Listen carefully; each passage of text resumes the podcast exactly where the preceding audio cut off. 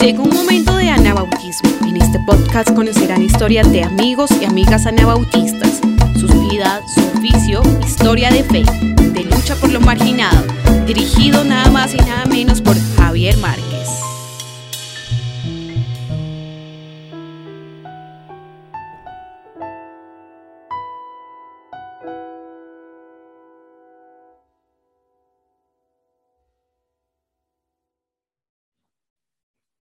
Marcos Acosta, pues qué gusto tenerte aquí en un momento de anabautismo.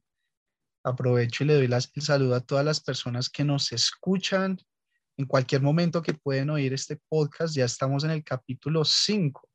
Hace dos semanas también teníamos aquí sentado junto a nosotros, eh, charlando junto a nosotros a el pastor Andrew Buden.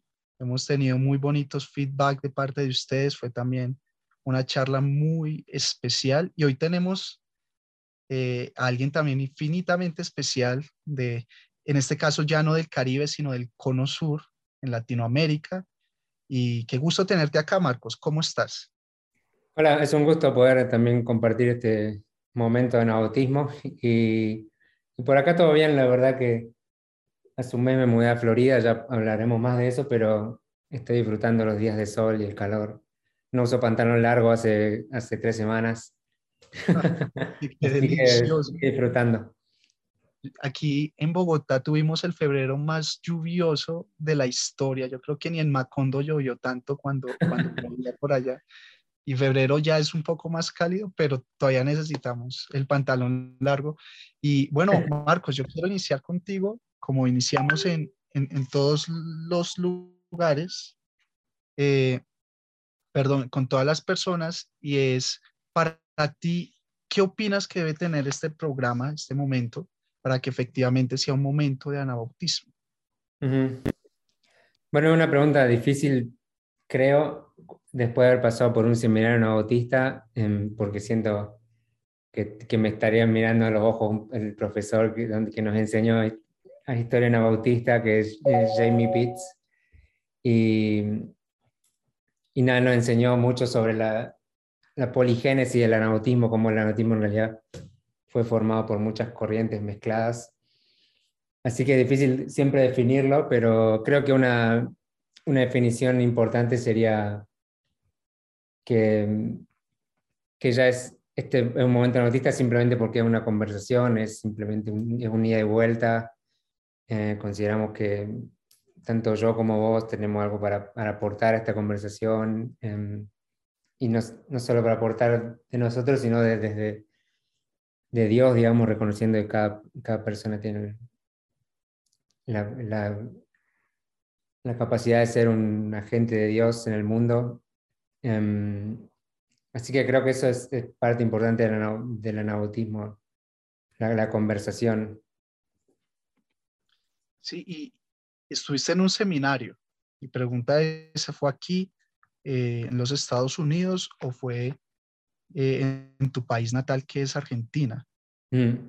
Bueno, yo en realidad me mudé a Estados Unidos para asistir al seminario em, hace 2018. Em, salí de Buenos Aires y, me mudé a Elkhart, Indiana, donde asistí al eh, AMBS en inglés, que es el seminario menonita en Bautista de de Indiana.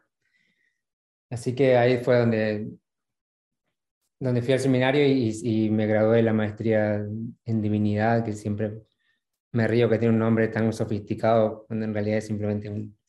No es simplemente... Es, difícil, pero es simplemente un seminario. no es que ahora conozco toda la divinidad o puedo, o puedo ser un, soy un máster de la divinidad, todo lo contrario. la divinidad es, creo que requiere mucho más que un máster, pero pero bueno, ahí fue, hice un máster en divinidad eh, enfocado en ciencias bíblicas.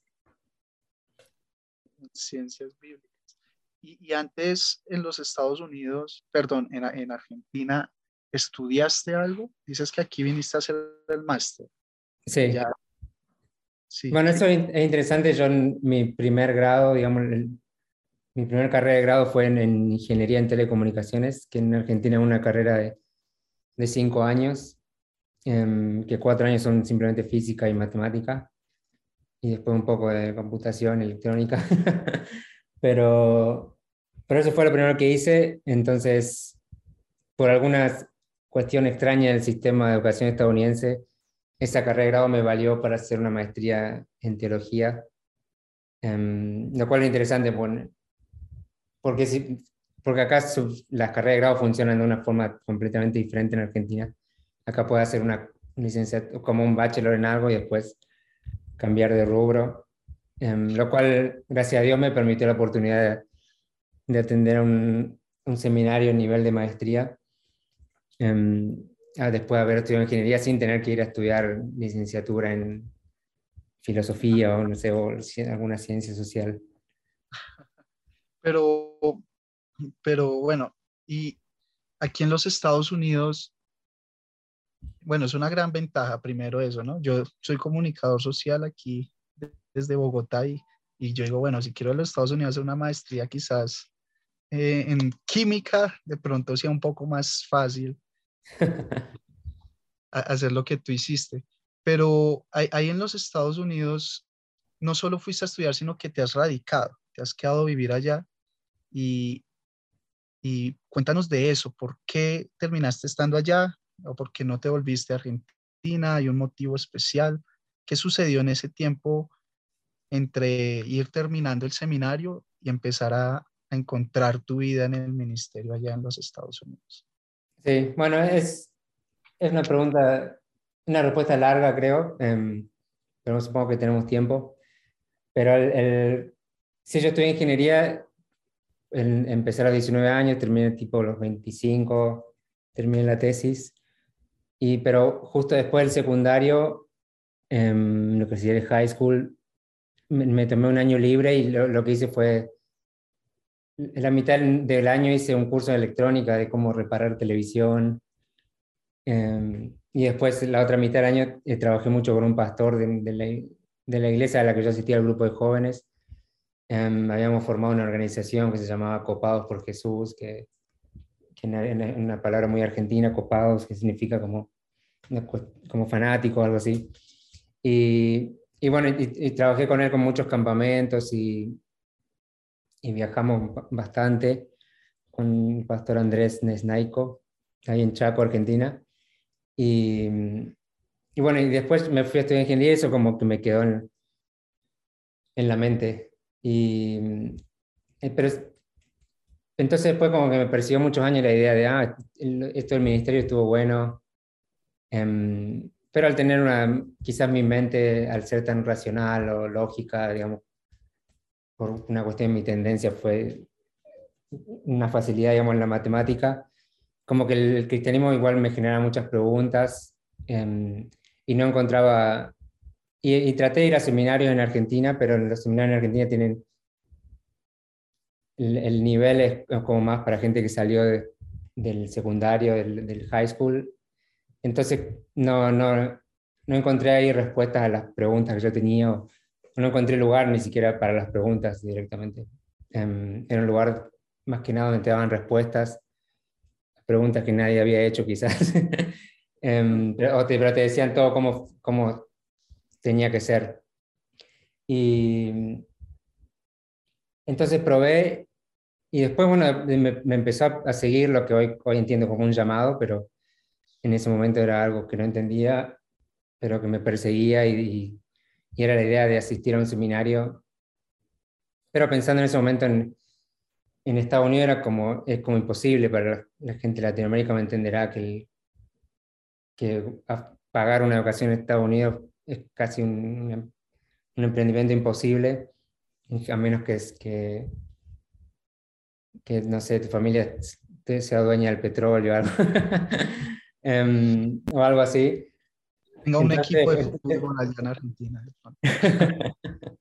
Entonces era bastante complicado, pero bueno, el, algo adentro mío me seguía insistiendo y llegó un momento en que iba cada domingo a la iglesia y como que esa idea me volvía a seguir. Eh, por más que el pastor predicaba de lo que sea, yo siempre escuchaba lo mismo. Em, entonces dije, bueno, voy a aplicar al, seminario y ver qué pasa. No, no, tengo la plata que necesito, ni, ni sé si, si me van a aprobar, porque en, mi carrera no, en ingeniería no, como que no aplica. pero bueno, finalmente me, me admitieron, em, me aceptaron en el seminario y bueno, empecé, empecé a pensar en la idea de hacerlo a distancia, que era consideraba, era, era venir una semana por año a Estados Unidos. Y justo tenía un trabajo que dentro de todo, los ingenieros dentro de todo ganan bien, digamos. Entonces era como posible. Pero de golpe me, mm, me recibí un mail del seminario que me dijeron, bueno, la verdad que estaría, bueno que lo hagas presencial porque ahí ganas un montón con la comunidad y estando acá. Y como que ese email me, me pegó fuerte, no sé por qué. Entonces decidí probar hacerlo presencial. Y empecé, y bueno, vendí todas mis cosas, hice la visa y, y terminé viniendo. Y, y, bueno, pude al final hacerlo todo. Pero, pero hasta ese momento yo tampoco sabía qué iba a hacer después. Em, no, no tenía pensado. No vine al seminario para ser pastor. Mi intención era simplemente poder investigar un poco las preguntas que yo tenía de la fe y, y base en mi experiencia y, lo que he vivido, entender un poco mejor la fe y explorar, explorar un poco, pero después dije, bueno, después volveré y, y seré ingeniero nuevo o, veré qué, qué sale. Em, y así que, bueno, de esa forma terminé, algo que influenció bastante fue que, que me puse de novio con una chica de la iglesia a la que asistí ahí, en South Bend, Indiana, y bueno, me casé el, el año pasado. Y, pero bueno, la, la, conversación nunca, nunca fue que nos íbamos a quedar acá sí o sí, o que nos íbamos a ir sí o sí. Yo no sabía. Y en un momento apareció la iglesia acá en, en Homestead que estaba buscando un pastor.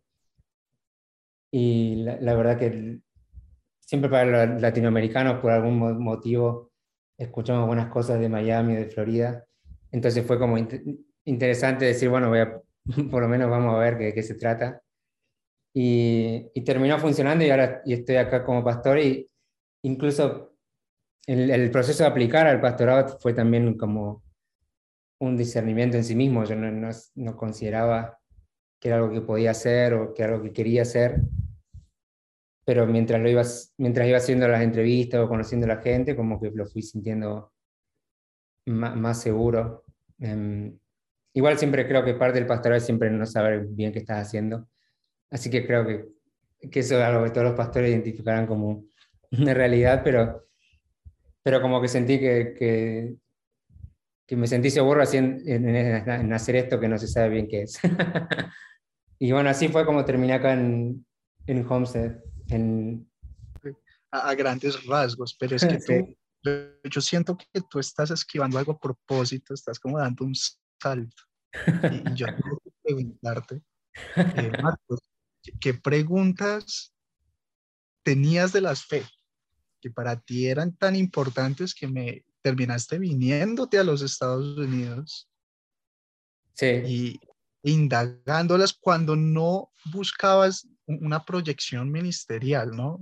Lo más normal es que si una persona toma un seminario, es como lo general, hay, hay casos especiales, es porque previamente se visualiza atendiendo algún cargo ministerial, pero tú lo hiciste para indagar y profundizar en tu fe. Y, y por eso creo que es muy interesante y creo que eh, eh, en lo que somos las personas que hacemos parte de la comunidad, creo que más del 90% no somos, digamos, pastores, pastoras, no, somos personas que hacemos parte de la comunidad y, y tenemos una vida de fe comunitaria, personal también, familiar, pero no somos, digamos, no somos ministros ni ministras. Sí. Y tú desde ese contexto dijiste, necesito ir a dedicar dos, tres años de estudio, leer, escuchar a personas expertas, tener un trabajo intelectual de meditación espiritual ahí enfocado, internado, y solo por tu fe, ¿cuáles eran esas preguntas?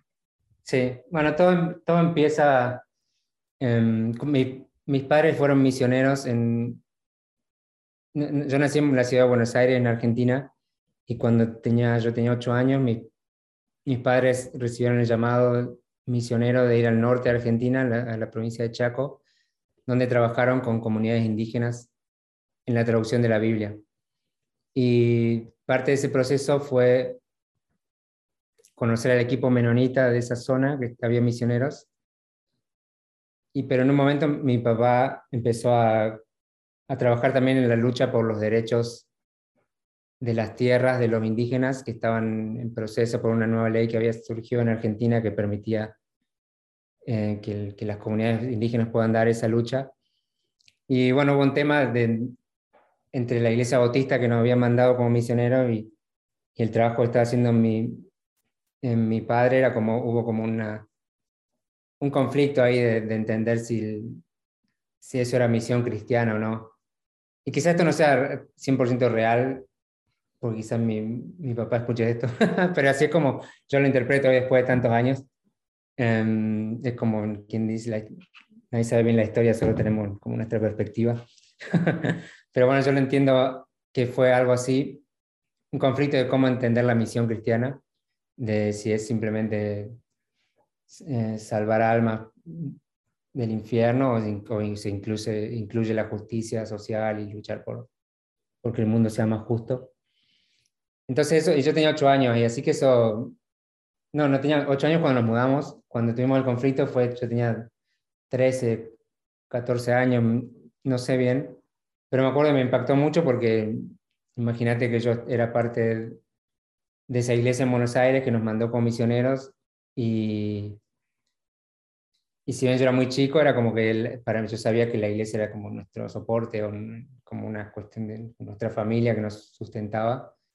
Y al, y al tener conflicto y cortar la relación con la iglesia fue como, fue como el que la iglesia nos abandonaba, digamos, así fue como lo entendí eh, a esa edad, digamos. Entonces fue, fue muy duro eso en, en, en mi fe y mi relación con la iglesia, pero eventualmente terminé a través de unos amigos conectando con otro grupo de jóvenes. De, bueno, es más complicado en realidad, porque estaba ese conflicto por un lado y después yo me bauticé en la iglesia bautista local a la que, asistíamos en Chaco. Y el, y el, viste, la iglesia bautista eh, tiene reuniones congregacionales donde toman decisiones que siempre se hacen después, como la semana siguiente del bautismo, porque como que los nuevos miembros ya pueden votar.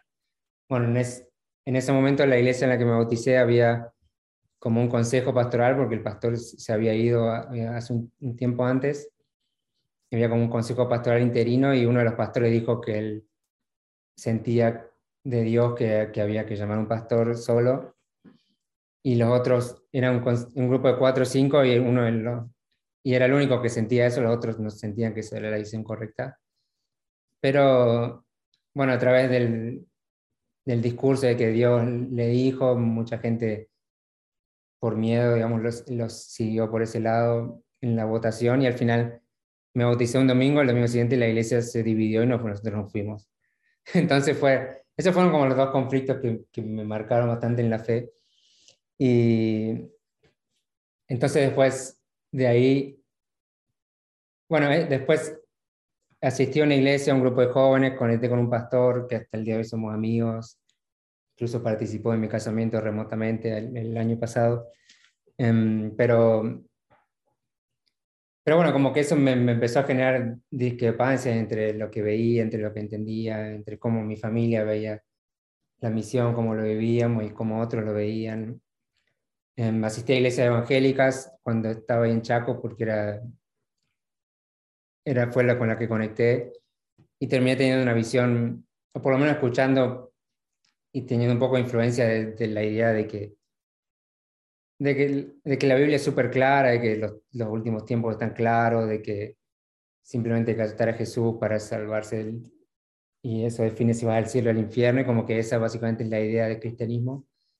Pero por otro lado tenía mi familia, que, que estaba mi papá trabajando con los menonitas, involucrado en, en, en la lucha por las tierras, involucrado en, que en hacer el mundo sea mejor, pero por el otro lado tenía lo, la otra voz que me decía que el, no, la Biblia es súper clara, el mundo va a ser destruido, cuando se destruya los cristianos serán llevados y, y simplemente depende si aceptaste a Jesús o no.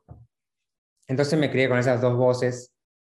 Mi papá me hacía leer a René Padilla, eh, otros autores de la misión integral, y también yo escuchaba a los menonitas, cómo vivían, lo que hacían, y por otro lado asistía a iglesias evangélicas y como que, como que, sí, de eso me, me generó un montón de, de, de conflictos internos, de, de ver, eh, porque hay muchas cosas que la gente dice están claras en la Biblia, cuando leen en realidad no está claro, simplemente, pero otros lo ven claro y tienen... Eh, una voz muy fuerte y lo, o son reconocidos, entonces como que tenemos que aceptarlo. Entonces al tener varias visiones de la fe, como que me, me generó dudas. Em, y para, y como spoiler alert, que ir al seminario lo único que hizo fue generarme más dudas y entender que en realidad, que en realidad está bien, digamos, que, la, que, el, que es un mundo complejo, con una fe compleja y lo, lo que tenemos es discernimiento, la comunidad para discernir y, sabiduría para tratar de hacer lo correcto, pero no hay todos, todos esos que tienen como las reglas tan claras, siempre, nunca son tan claras. La respuesta que, que te aclare el mundo, que te diga por qué el norte queda en el norte y el sur te queda en el sur. Y, y es que escuchando, Pastor Marcos, me haces pensar en varias cosas primero eh, en dos frases y cuando hablas de, que en la educación, ese proceso en el seminario te generó más dudas, yo, leí una vez por ahí que la verdadera educación te enseñas a preguntar, ¿no? Te, enseñas a incluso a dudar y, que esa es una de, los, de, las cosas más valiosas de, uno dedicarse a, estudiar y aprender. Y también escuché por ahí que, y, y ahí te doy algún halago, una persona inteligente da buenas respuestas, pero una persona sabia hace buenas preguntas. Y, yo creo que lo que viviste allá en Argentina es algo que de hecho viven muchas personas, amigos nuestros, incluso colegas tuyos, pastores ahí de, de la conferencia Mosaico, latinos, que vienen con un background de fe evangélico sobre todo, y, y se encuentran ahí con, con una comunidad anabautista, con una teología eh, muy similar en muchas cosas, pero pues con algunas diferencias y también empiezan a vivir esos interrogantes que justo los motiva a estudiar en un seminario, a tener charlas entre ellos pastorales. Y, y, y lo interesante es que justo pronto se viene ahí en los Estados Unidos un, eh, una sesión importante. Es, una especie de algo que está convocando la conferencia menonita en los Estados Unidos, una asamblea especial, donde van a charlar temas de, que va a implicar teología, ética, y la conferencia está llamando a un taller que se llama Cómo, mm, deja recuerdo, cómo, cómo saborear el conflicto porque eso se genera en, ocasiones. E, e, ese, bueno, yo aprendí esto, yo siento así la fe, pero aquí me están motivando a, a, a ampliar mis horizontes, a mirarlo desde otros colores. Y, me parece que, que, fue lo que estabas viviendo allá e, en, en tu país con, con esos dos voces, tú lo decías así, la de tu papá y, y, la de tu experiencia en tu comunidad de fe. ¿Mm? Sí, o, estoy equivocado? no, no fue así. Fue incluso el seminario menonita es, por lo menos el de Elcar es súper interesante porque no, los profesores no tienen, no tienen agenda. Yo me, acuerdo haber estudiado teología sistemática en un seminario en Argentina y, y la clase era básicamente Em, estos 10 puntos. Dios, Dios es omnipresente. Y después una lista de versículos para sustentar eso. Y, las características de Dios y cómo se sustenta eso en la Biblia. Y, y, después fuimos a rendir un examen y el examen eran dos hojas de simplemente saber las características y algún versículo que lo sustentaba. En cambio, en el seminario menonita, la primera clase de teología, empezamos viendo qué dice, veamos un tema en la naturaleza de Dios, no sé, y qué dicen esta persona, qué dice esta persona en África, qué dicen esta persona que es de la iglesia ortodoxa, qué dicen los, anabautistas. y todo eso, todo eso mezclado y, discutíamos en clase y después uno puede... Y uno tenía libertad de explorar cuando escribía un, un paper, de, mientras esté bien fundamentado uno podía decir lo que le parecía, digamos, y mientras esté bien fundamentado académicamente. No hay, no, casi que no hay, no hay respuestas erróneas, lo cual suena raro decir cuando uno estudia teología, uno espera que, estén las cosas claras, pero, pero es como que todo es muy contextual, depende de la persona, su historia. Em.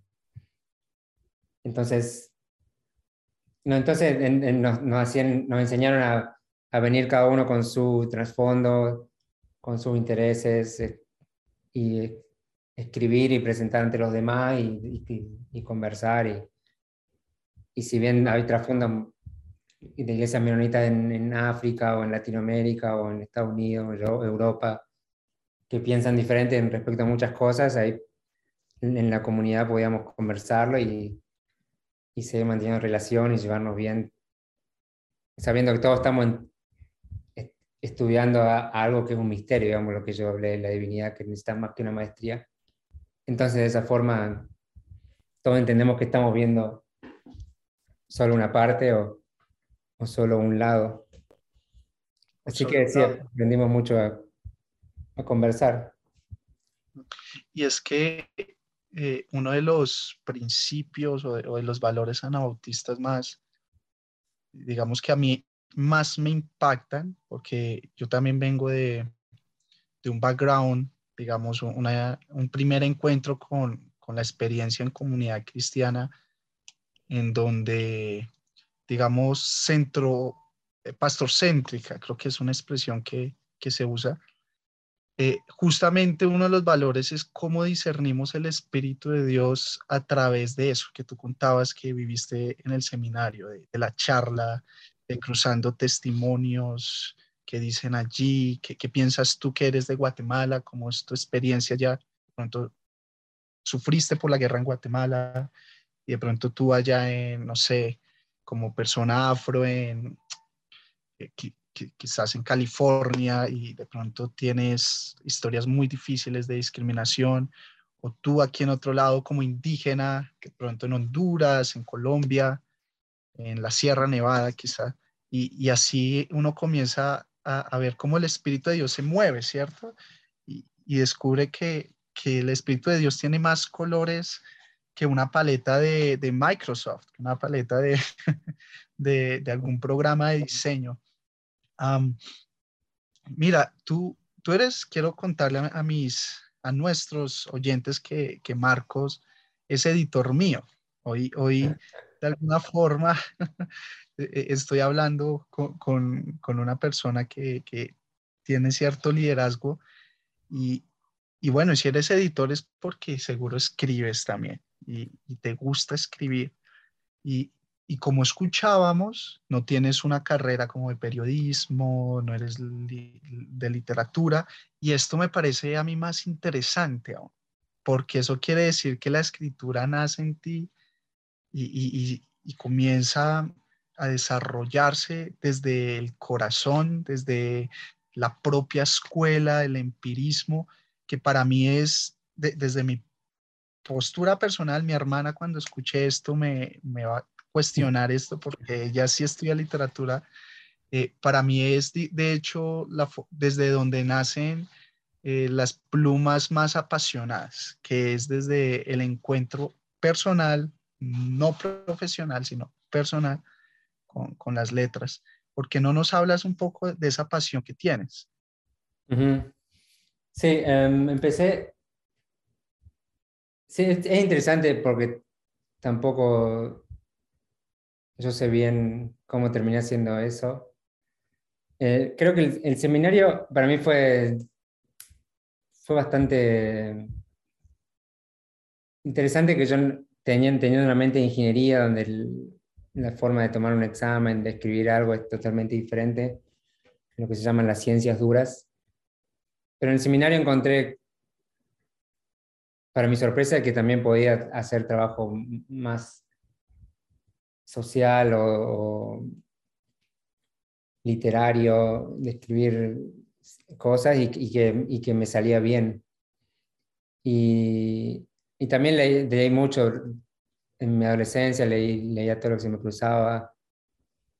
Y siempre estoy tratando de leer. El seminario me arruinó un poco porque ahora cada vez que leo un libro no lo termino, como que el seminario como te, te ayuda a aprender a leer rápido, entonces al final aprender a leer simplemente ideas sin terminar, sin terminar el, un libro entero, pero, pero siempre leí mucho, entonces de ese lado creo que por ahí mi mente un poco aprendió a copiar lo que, lo que leía o a, ver, ah, esto se hace así, entonces yo lo puedo hacer así, como que mi, mi mente funciona mucho en eso de, de reconocer patrones o ciertas cosas, entonces al leer mucho puedo básicamente escribir de, de alguna forma.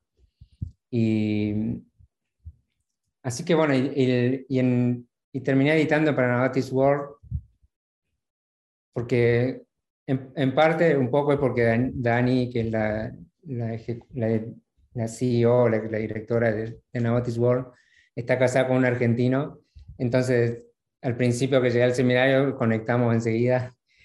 Entonces ella sabía que yo, que yo estaba ahí, que, sabía, que, andaba haciendo ese tipo de trabajo, entonces cuando salió el proyecto me, me, preguntó si quería hacerlo y, y primero no sabía bien si lo podía hacer y como tampoco es, para que la audiencia sepa y siendo honesto, no es que haga una, edición de, nivel de, publicar un libro, sino simplemente trato de que se entienda, básicamente mi trabajo es que se entienda en toda Latinoamérica de que no haya palabras muy, muy complejas o que, que no, no traducirían en toda Latinoamérica.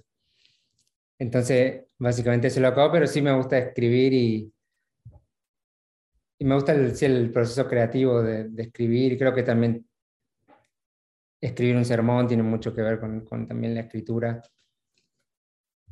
Pero, pero sí, no, no soy profesional y, y no, no quiero robarle el, título a, tu hermano, a gente que, o a, incluso a vos, que, oh, gente que estudia literatura. tú, eres un salvador, tú eres un salvador. ¿Qué, haríamos sin, sin, los editores?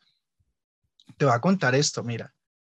Una vez hace mucho tiempo, no a decir dónde escribí eso, no, no puedo contar nada de eso, pero justo en esa publicación no tenía editor.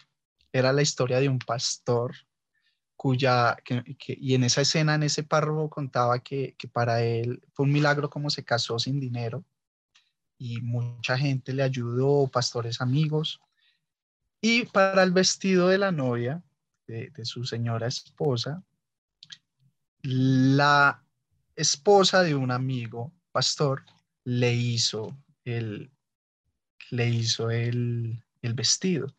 O sea que la esposa era modista yo no sé por qué se me cruzaron a mí los cables, no sé si fue un error de, de, de, traducción, creo que ya estás viendo hacia dónde voy.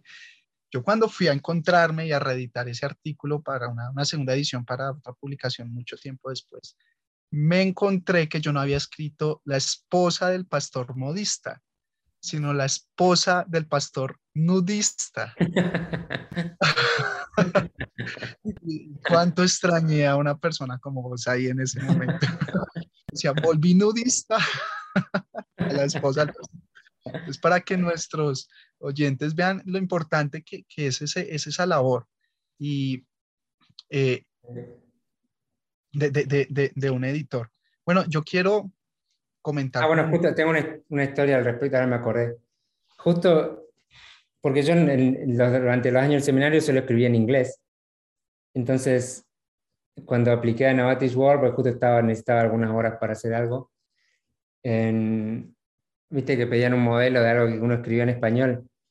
Y justo por, eh, supongo que plan de Dios, unas semanas antes de eso había decidido, tengo que escribir sobre este tema porque estuve, estuve medio obsesionado con la cuestión de la sabiduría en la Biblia por, por un semestre en el seminario digo, tengo que escribir esto para el público en español, aunque sea para que mis amigos lo lean.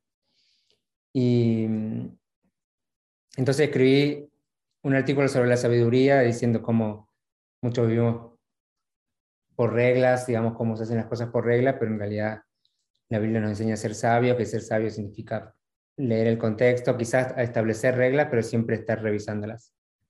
Ese era básicamente el artículo, lo escribí y lo, se lo mandé a Teo, Teo Cotidiana, que es una página que existe ahí, y lo publicaron. Entonces justo publicaron eso eh, un, un, par de días antes que Dani me, me pida un, la, directora de Navatis World me pida un modelo de lo que escribía, así que le mandé eso.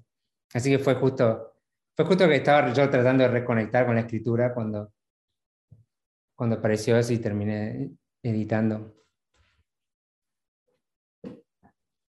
Justo, y bueno, me, me gusta cómo, cómo cuentas tu historia de no sabías cómo llegaste a ser pastor, terminaste siendo pastor, cómo después escribir y, y todo como en la, eh, eh, digamos, en la navegación de la incertidumbre. Y es que creo que, que a veces el camino de la fe, o muchas veces el camino de la fe consiste en eso, ¿cierto?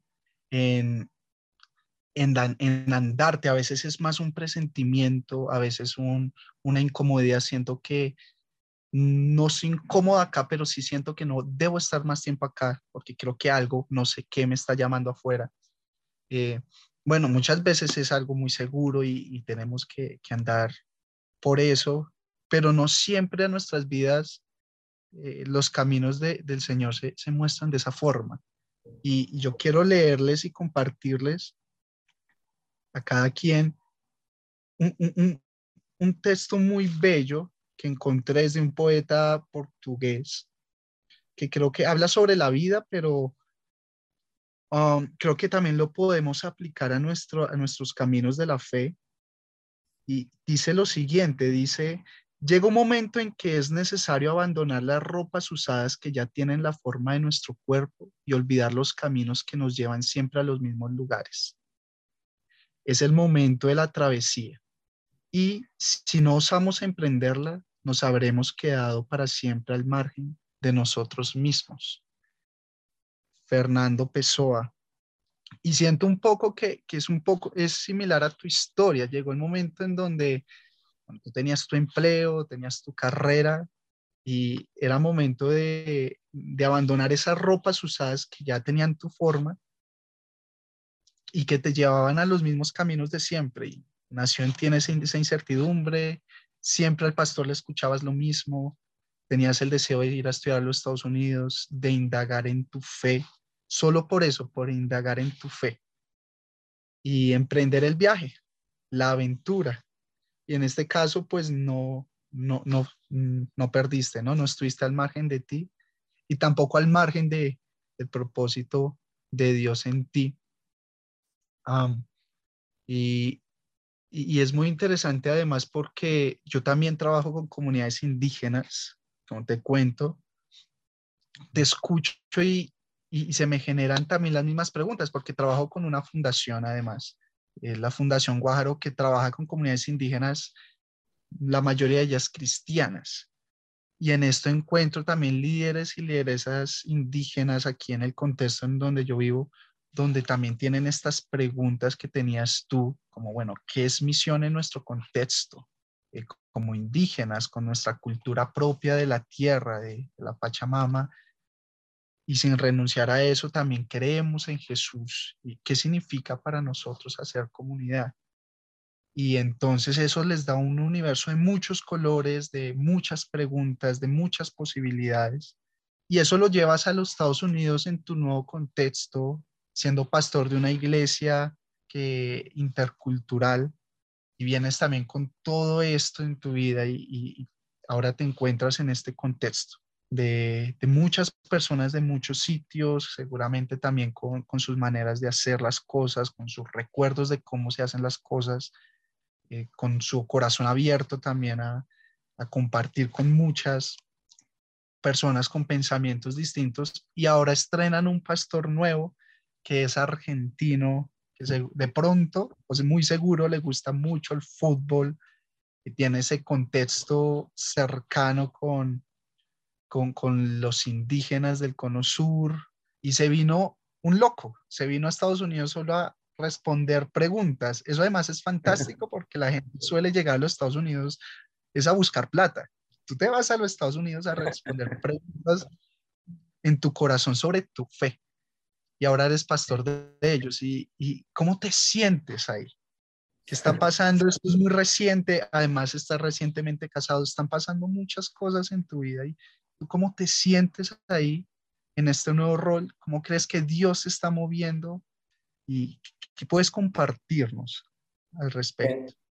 No, lo que pensaba es que sí, tener, tener razón cuando hablas de la incomodidad y, ese es simplemente un sentir o, o un deseo, porque me gustaría quizás tener una historia de, de decir, sí, a los 16 años vino un profeta y me dijo, va a ir a Estados Unidos a ser pastor y bueno, y después se cumplió como, no, no sé si hubiera sido más fácil todo, pero como que, como que a veces muchos cuentan la historia así, pero mi historia fue simplemente de probar y justo en Buenos Aires yo viví los últimos dos años antes de venir acá en Buenos Aires había como una movida de, de artistas como independientes y, y, me gustaba mucho porque era siempre músico con guitarra sola, así como muy interesante.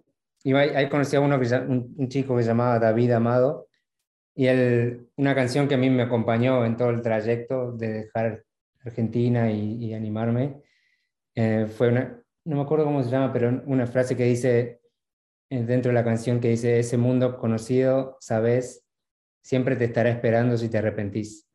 Entonces, esa es la frase con la que, con la que yo animo a la gente a probar cosas diferentes, porque siempre puedes volver y, viste que cuando uno se va, parece que el tiempo pasa súper rápido, que todo cambió, que uno es diferente, pero incluso cuando te vas de vacaciones, dos semanas, que parece que te vas por un año y volvés y en realidad la gente que está ahí no cambió nada, eh, ni se dio cuenta de que te fuiste. Entonces, eso siempre me dio, siempre, eso me dio tranquilidad de saber, bueno, puedo volver a Argentina y ser ingeniero nuevo, eso, eso se puede hacer, pero no, no hubiera vivido todo esto que viví.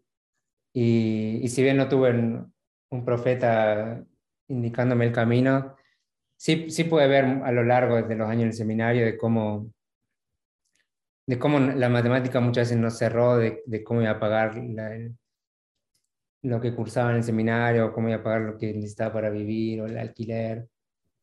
Y de alguna forma siempre lo logré pagar.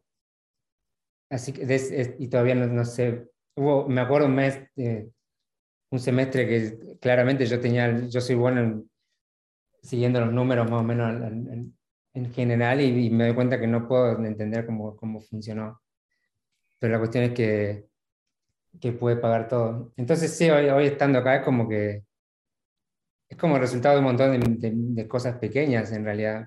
Uno parece que ha terminado en Estados Unidos casado siendo pastor, pero es el resultado de un montón de, de, cosas pequeñas.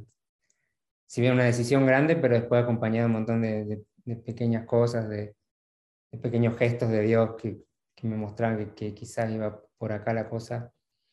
Y, y así estoy hoy, digamos, siendo, siendo pastor, que me cuesta decirlo, todavía prefiero decir que trabajo en una iglesia por ahora, pero, pero fue el resultado de un montón de pequeñas cosas. Entonces creo que, creo que no hay que, sí, no hay que, en el cristianismo mucho nos gustan las cosas grandes y creo que, o, o las luces, o, o alcanzar grandes cosas, o por lo menos es el cristianismo el que me crié yo, pero creo que en realidad a la larga lo que hacen los, los, grandes cambios son pequeñas cosas que uno va haciendo en el, en el camino y, son simples cosas. Creo que una, una de las características del anabautismo que, que, valoro, que estoy valorando últimamente, especialmente esta semana, mientras pienso cómo definir, digamos, el futuro de esta iglesia, es la simpleza, en, especialmente en una, en una sociedad donde todos están luchando por tener tu atención, todos luchan por tener las luces más fuertes o el sonido más fuerte o,